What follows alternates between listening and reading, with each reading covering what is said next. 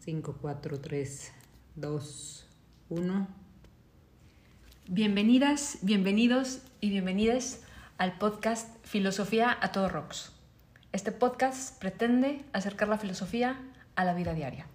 En él participamos Roxana Rodríguez Ortiz, filósofa autodidacta. y Claudia Guerra, periodista. Llegó la hora. Filosofemos. A todo rocks.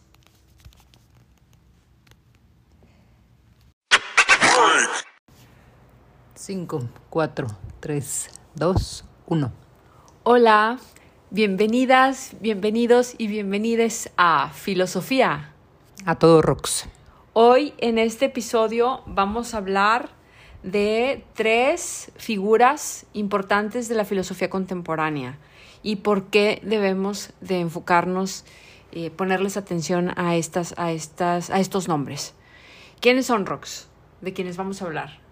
Hoy vamos a hablar de tres filósofas, filósofos, filósofes que me interesa mucho estudiar y los he estudiado mucho. El primero es Jacques Derrida, filósofo argelino francés. La segunda es Judith Butler, filósofa estadounidense. Y el tercero es Paul Preciado, filósofo español. ¿Por qué vamos a hablar de ellos tres? ¿Y por, por qué los escogiste a ellos tres para, para darlos a conocer un poco? Eh, a Jacques Derrida, porque junto con Judith Butler son filósofos que descubrí, de esos grandes descubrimientos que tienes en la vida. Los descubrí cuando estaba haciendo la maestría y el doctorado en teoría de la literatura, literatura comparada en la Universidad Autónoma de Barcelona. Y Paul Preciado viene como de herencia de estos dos eh, filósofos, filósofas. ¿Hay algo que une a estos tres eh, autores? Sí, hay muchas cuestiones que, que los unen. Eh, los tres trabajan temas de teorías de género, específicamente Judith Butler y Paul Preciado.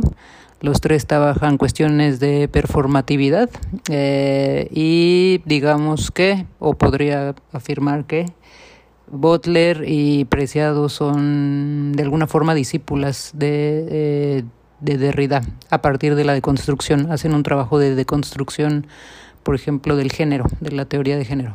Perfecto. Si te parece bien, vamos a empezar con Jacques Derrida. Eh, lo que sabemos en general de Derrida es que es como el padre de la deconstrucción. Es lo que, es lo que en general se sabe. ¿Qué, ¿Qué nos puedes decir al respecto? Sí, Derrida desarrolló como todo un sistema filosófico que se conoce justamente por la deconstrucción. Derrida nunca, o siempre más bien, siempre negó que la deconstrucción fuera un método o una metodología de análisis filosófico. Eh, específicamente porque al mismo tiempo que estaba Jacques Derrida, Derrida nace en 1930 en Argelia, al mismo tiempo que estaba Derrida haciendo el trabajo ya en Francia, que es donde justamente desarrolló toda esta propuesta epistémica, eh, pues estaba ya muy, muy presente en la filosofía del siglo XX, la fenomenología y la hermenéutica, que son otras herramientas o metodologías de análisis que se estudian bastante en las ciencias sociales o en comunicación e incluso en la crítica en la crítica literaria. Entonces, Derrida eh, siempre negó que la deconstrucción fuera un método, una metodología específicamente como lo pudiera ser la hermenéutica.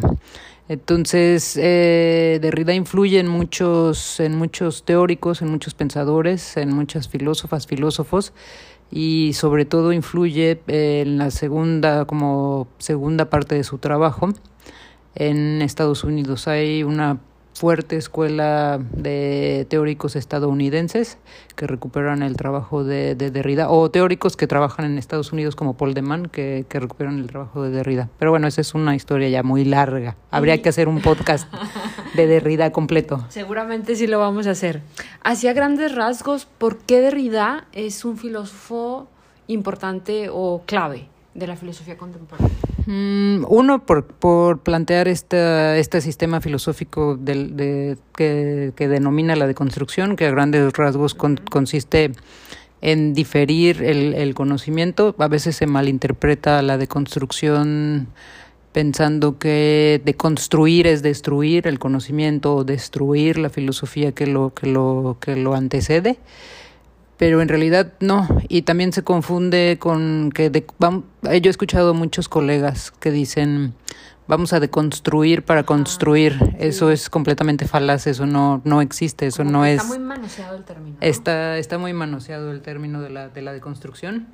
Y creo que está muy manoseado porque el estilo de escritura de Derrida es un estilo que, que, que transita entre lo, lo literario y lo filosófico y es un estilo de escritura que no tiene ni un origen ni un, ni un fin, o sea, siempre Derrida con esta, esta parte epistemológica de, de, de, de, pensar la filosofía desde la deconstrucción, siempre afirmó que no hay un origen ni un fin, y eso es muy evidente en sus textos. Entonces tú puedes leer un texto de Derrida como se puede leer Rayuela de Cortázar, ¿no? Puedes empezar en cualquier, capítulo. en cualquier capítulo, puedes dejarlo de leer, al fin que no vas a entender nada, y eso te lo puede decir cualquiera que es especialista en Derrida, o sea, te cuesta un trabajo enorme empezar a leer a Derrida, y te cuesta toda la vida, pero llega un momento en que más o menos entiendes algo de lo que dijo Derrida. Entonces, entonces, si me va a costar tanto, ¿para qué lo leo?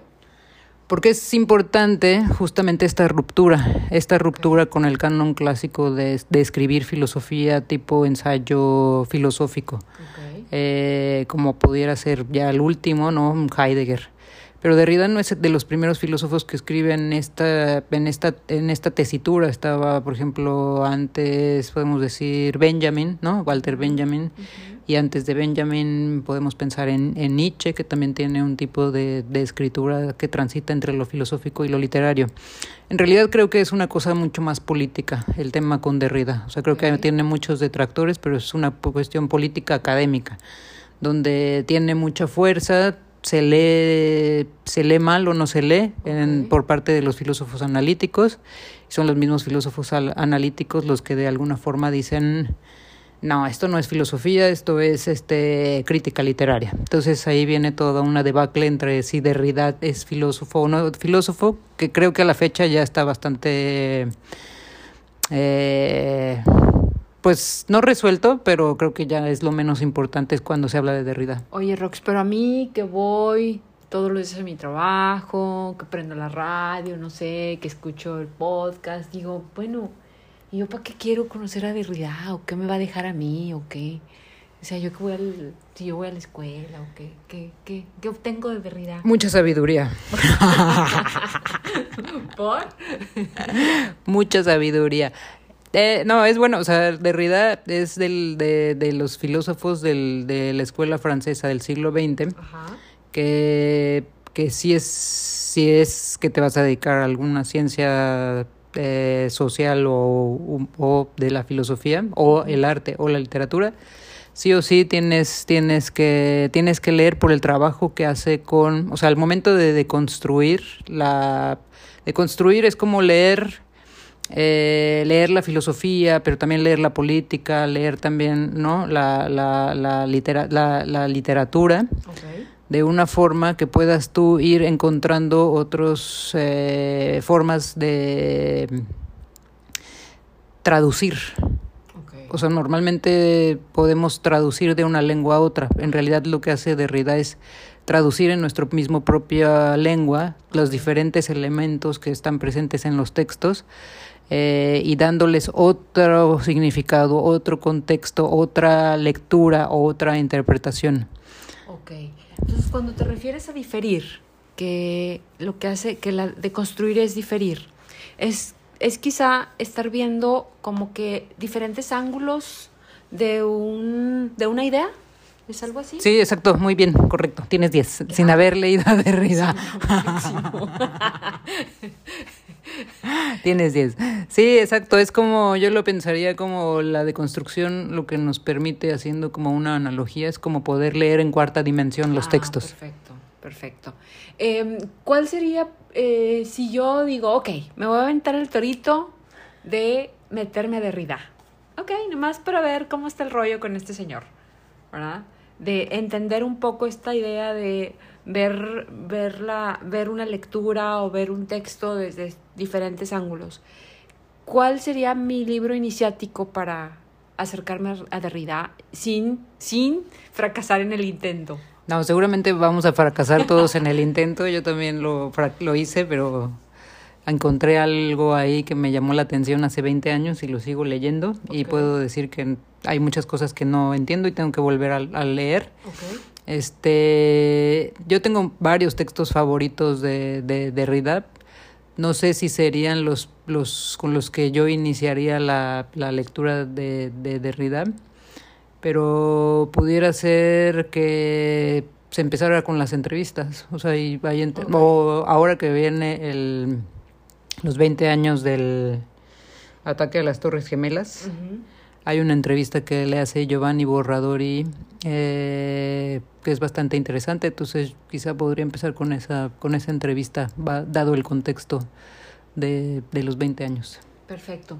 Muy bien, eh, creo que con esto nos quedan muchísimas dudas de Derrida, pero creo que es una muy buena aproximación ¿no? a él. Eh, ya para cerrar, para cerrar a este personaje, supongamos que, no sé, me gustaría mucho que, que nos ejemplificaras esta, esta aproximación de diferentes ángulos a, Derrida, con algún ejemplo, con algún ejemplo en el que nos pudieras decir, ah, mira, esto haría Derrida o esto hace Derrida. Eh, no se me ocurre respecto a qué, pero no sé, justamente por ejemplo en esto que dices de las Torres Gemelas, ¿no? ¿Cuál sería una aproximación de Derrida a, un fenómeno como este, a un acontecimiento como este? Eh, hay varias lecturas que Derrida hace y de hecho hay una propuesta que hace que es bastante compleja la, la, la, lectura, pero eso si, lo podríamos desarrollar en un siguiente podcast. Que la propuesta que tiene Derrida tiene que ver con, el, con lo autoinmune, con el triple suicidio del Estado-Nación. Y es, un, es una propuesta que yo he trabajado mucho para las fronteras. O sea, Derrida deconstruye y tiene muchos, muchos, uh, además de que es prolífico, o sea, es un autor bastante prolífico, es un autor que tiene como una polifonía disciplinar eh, que es difícil ubicar. Entonces, lo que sí lo que sí puedo afirmar es que es alguien que trabaja mucho a nivel de la ética, de la política, del derecho y pues, evidentemente a partir de la deconstrucción de la filosofía y lee muy bien a los filósofos de todas las épocas. Entonces, lo que hace él es en sus textos es como que abordar todas esas esas ah, áreas. Sí, es como una implosión de, de, de, de, de, de, abarca, es una implosión que abarca muchas cuestiones al mismo tiempo y, y, está regada por todos sus textos. Entonces puedes tejerlos, puedes tejer, no sé, la noción de hospitalidad, que es otra cosa que también trabajo para las fronteras, en diferentes textos. Está presente la noción de hospitalidad en diferentes textos, la noción de perdón, la noción de democracia, de Estado de Derecho, autoinmunidad, cosmopolitismo, terrorismo, o sea, hay muchas cuestiones que están regadas en, en, diferentes textos. Perfecto, creo que aquí podemos cerrar Derrida y sí me parece que es excelente que lo manejemos en un siguiente episodio ya concentrándonos en este acontecimiento que señalas para ampliar un poco y entender un poco de su pensamiento. Vamos ahora a Judith Butler. Comentaste que es una figura también referente de la filosofía contemporánea. ¿Quién es Judith Butler y por qué es importante?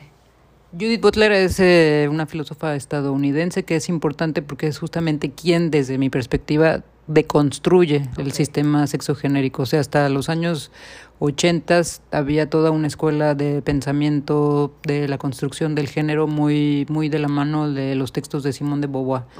De, de, de, la mujer no, no, no nace mujer, ¿no? Se hace y tal y Judith Butler le da un giro como a esa, esa lógica de, de, de, del ser mujer y lo lleva justamente al tema de lo queer, de lo raro, de lo diferente. de lo diferente, que se entiende como lo homosexual o lo transexual.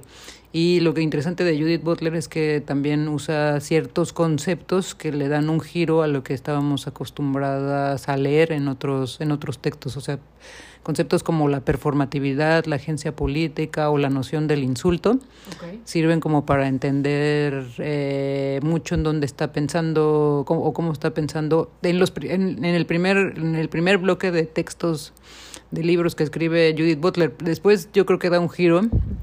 como después de los años dos, 2000, 2010, yo creo que la filosofía de Judith Butler da un, da, da un giro, sigue siendo muy, muy importante para, para de construir el sistema sexogenérico, pero creo que se enfoca ya en lo global. O sea, ya, ya no es solo el, la parte de, de, del sistema sexo, sexogenérico. ¿Lo global como por ejemplo? Lo global, como yo, yo que la he visto en varias conferencias en la Ciudad de México, eh, no sé, lo global como la, los desaparecidos de Ayotzinapa o las madres de Mayo o los feminicidios, o, o sea, ya su, su, su planteamiento abarca todo lo que pueda pertenecer a las resistencias o a lo, a lo vulnerable. Ah, ya, ya, ya. Cuando hablas de que, de que ella cambia el planteamiento sexo, sexogenérico, ¿te refieres a que, a que se sale de este canon de hombre-mujer? ¿A eso te refieres? Y, y habla de que eso no nos determina. ¿Por ahí va? Sí, en particular usa como el performativo, el performativo que es eh, que en realidad usa también Derrida y viene de Austin, que es una forma de, o sea, el performativo que más usamos y ellos los dos lo ponen como por ejemplo, eh, como ejemplo es el decir eh, sí acepto, sí decir sí acepto es un performativo, porque estás aceptando algo que desconoces, ¿no? Entonces ese sería como un primer performativo y Derrida lo, lo, lo, lo, definiría como la representación teatral de uno mismo frente al otro, ¿no? La representación que hacemos todo el tiempo de nosotros frente, frente para, para, para presentarnos ante el otro, para presentarnos ante la vida, ¿no? Este tipo de actuación donde nos ponemos un rol, ¿no? Y, y podemos desarrollar pues, ciertos eh, convencionalismos sociales. Entonces eso lo deconstruye Judith Butler y me acuerdo perfecto de un ejemplo que no sé si está en el libro, yo creo que está en el libro de mm, Lenguaje, Poder e Identidad, donde ella trabaja con el insulto. Okay. Y entonces dice, de tanto referirse al, o sea, de tanto referirse a, lo, lo, a los raros como raros, los raros asumieron que son raros. Eh, al asumir que son raros, se dieron cuenta que eran personas que podían eh, hacer valer sus derechos como individuos, como sujetos, sus derechos sociales, sus derechos humanos, y al darse cuenta que podían eh, hacer uso de sus derechos ¿no? Uh, sociales y humanos, entonces se dan cuenta que tienen eh, poder político dentro de sus estados, sus gobiernos, ¿no?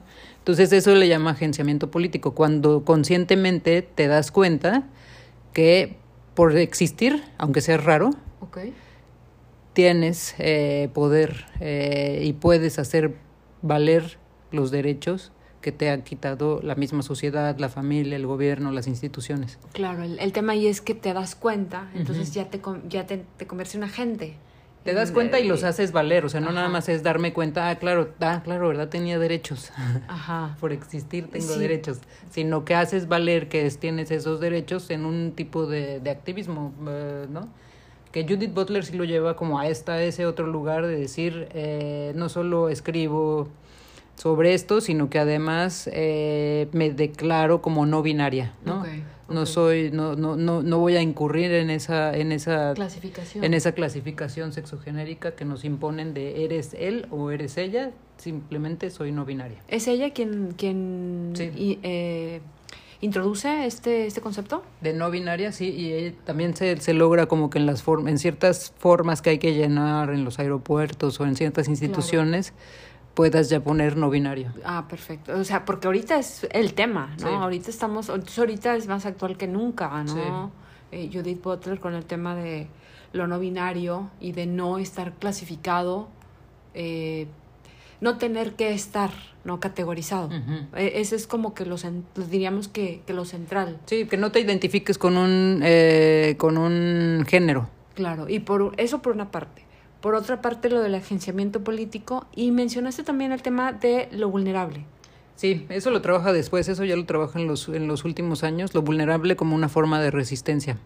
Porque siempre se ha negado que, ¿no? que lo vulnerable es lo débil, que lo, lo, vulnerable es lo que hay que ocultar, que lo vulnerable es lo que nos hace eh, ser menos que las, ¿no? Mostrar esta vulnerabilidad, sobre todo en en culturas como la nuestra, ¿no? Donde los machismos son eh, muy, muy, muy, muy presentes todavía. Entonces ella eh, se refiere como a lo contrario, es decir, no, hay que mostrar la fuerza de la vulnerabilidad como una forma de resistencia. ¿Esto no está más relacionado con la psicología, Rox? No, no, porque justamente también hay como toda una noción de, de la resiliencia que se trabaja en diferentes niveles, tanto en la psicología como en la psicología. Tanto, a ver, ¿cómo dijiste? ¿Tanto en la qué? Psicología como en la filosofía. Ah, muy bien. Ajá. Entonces, des- desde el planteamiento filosófico, la, la, re- la resiliencia tiene que ver más con lo ontológico que con la psique. Entonces, ¿cómo a nivel ontológico, epistemológico, ético, político, puedes, eh, a partir del, del- de, de- de reafirmar lo vulnerable, ¿no? Como este agenciamiento político, y lograr un, un, un tipo de resistencia, o sea, no esa resistencia confrontativa con, con el Estado, sino a partir de esta, de esta acepción ontológica de, de la ontología social, de la ontología política, poder darle un giro como a esas lógicas eh, instrumentales a los que ya está acostumbrado el Estado. Sí, es el poder de la, de la vulnerabilidad, ¿no? Claro. Muy bien. ¿Algo más que deseas a- a agregar de, de Judith Butler? Mm, pues para, para o sea, en, Ju- en Judith Butler sí, sí es necesario leerla desde, el- desde sus primeros textos. No, a mí hay tres. Género en disputa es un texto complicado, no es de mis favoritos. Creo que me gusta más cuerpos que importan y lenguaje, poder, identidad. Ella entiendo que todavía vive, ¿verdad? Sí. Y todavía sigue trabajando, es estadounidense. Sí. Ok.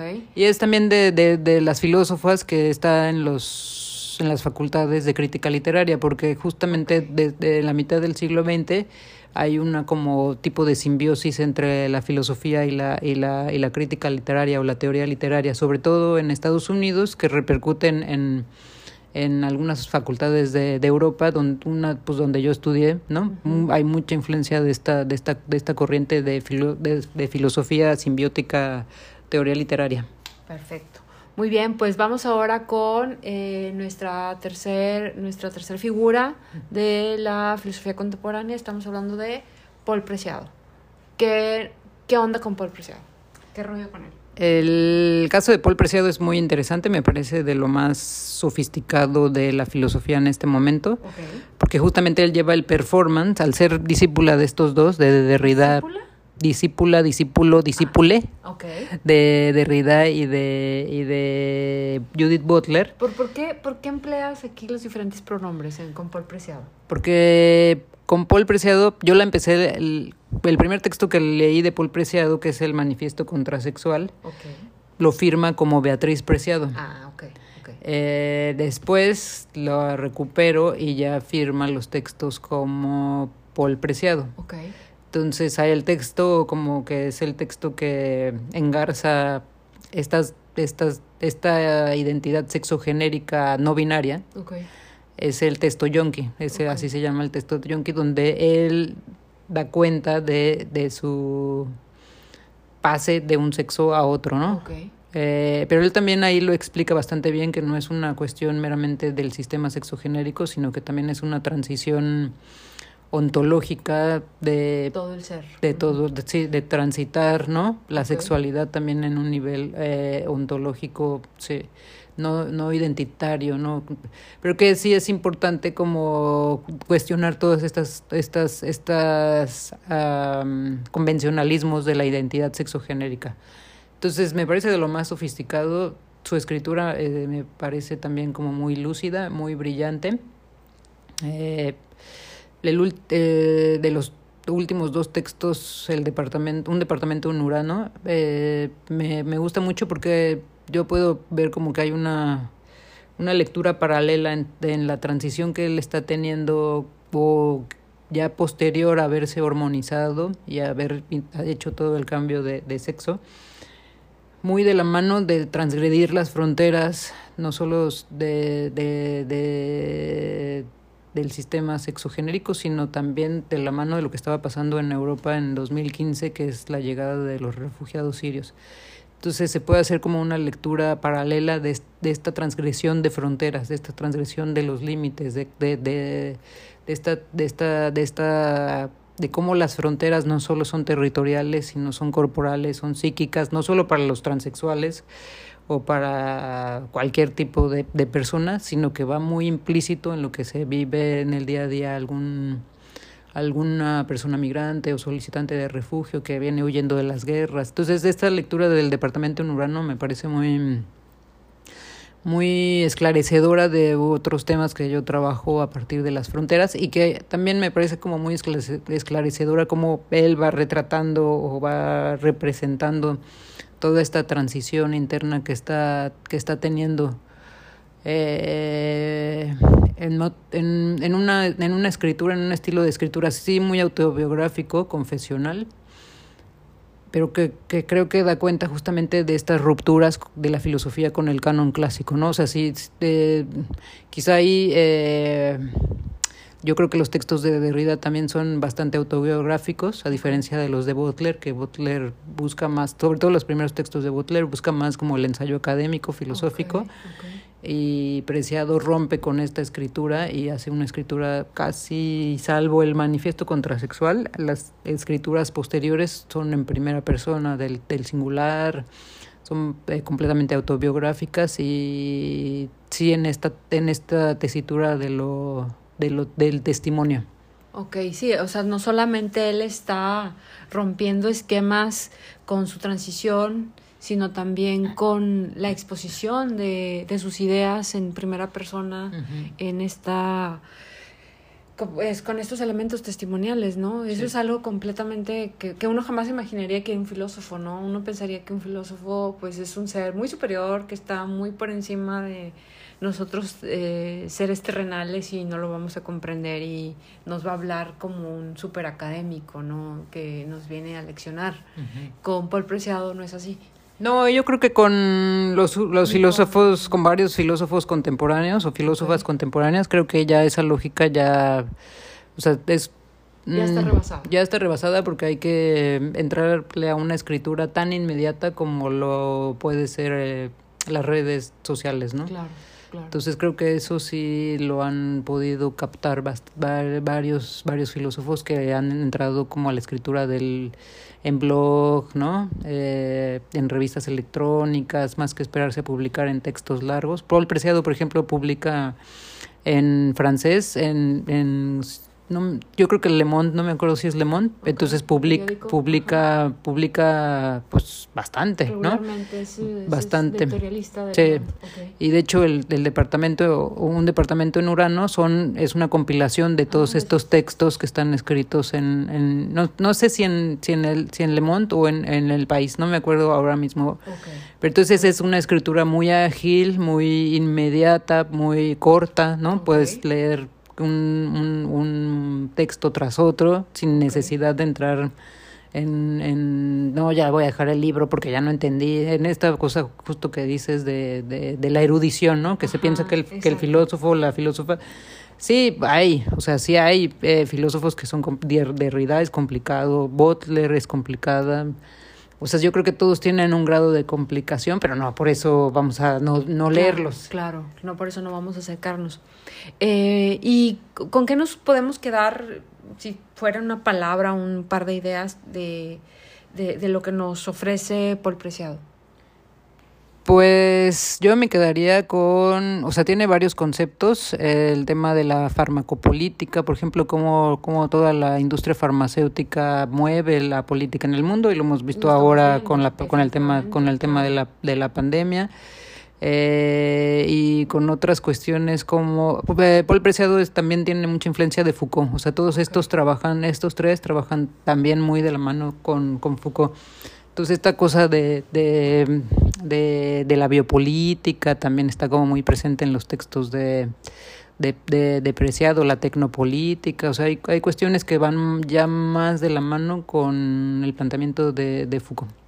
Perfecto. Eh, ya para cerrar, ya para concluir, digamos entonces que cuando hablamos de Derrida, hablamos de, de construir, pero como diferir, como ver desde diferentes ángulos eh, un acontecimiento, ¿no? Cuando eh, estoy eh, generalizando, ¿no? Nada más para tener una claridad de, de, de, de, lo que nos has dicho de los conceptos. Cuando hablamos de Judith Butler, hablamos de teoría queer, hablamos de agenciamiento político, hablamos de vulnerabilidad como, como parte del, del ser, ¿verdad? Como algo ontológico. ¿Se me pasa otra idea? No. No. Y cuando hablamos de Paul Preciado, hablamos de performatividad, pero también hablamos de testimonio, hablamos de eh, farmacopolítica. farmacopolítica, ¿no? Esos podrían ser como que si queremos aproximarnos a estos em, autores de la filosofía contemporánea, como que por estas ideas nos podemos ir acercándonos a ellos. Sí, vi que coinciden en hacer un tipo, una forma distinta de la filosofía, o sea, pensar la filosofía de forma distinta, están muy cercanos a, la, a, la, a, la, a, la, teoría literaria y hay un compromiso ético político de, de, de, llevar su filosofía como a su, a su propio ser, a su propia experiencia de vida, ¿no? Pues hay un compromiso ético político. Y esta parte que creo que también lo que los une es que, que no entran en categorías, ¿no? Sí. Que se salen completamente de esta idea preconcebida de que si no estás en esta caja, estás uh -huh. en esta otra, uh -huh. ¿no? Y como que ellos dicen, no, sí. esas cajas vamos a tumbarlas. Sí, ¿Algo sí, así? sí, son como multidisciplinares incluso en, en, en la forma en cómo entienden la, la, la filosofía y ellos, ellas mismas desarrollan muchas categorías, muchas otras categorías de las que podemos dar cuenta poco a poco y más adelante. Perfecto. ¿Algo más que desees agregar, Rox? Pues lean, lean a mis tres, de mis tres filósofos favoritos. Tengo quizá unos tres más, pero... ¿Los podemos ver en otro episodio? Sí, los sí, podemos sí, ver en otro episodio, pero acérquense, yo les recomiendo mucho la lectura lenta, profunda, sin desesperarse de estos tres. Perfecto. Y en el siguiente episodio abordaremos a Derrida y el acontecimiento de las Torres Gemelas. Sí, los 20 años del 9-11. Del 9-11. Ya estás. Muchísimas gracias, Rox. Muchísimas gracias. Esto fue Filosofía. A todo, Rox. Gracias, nos vemos. Bye.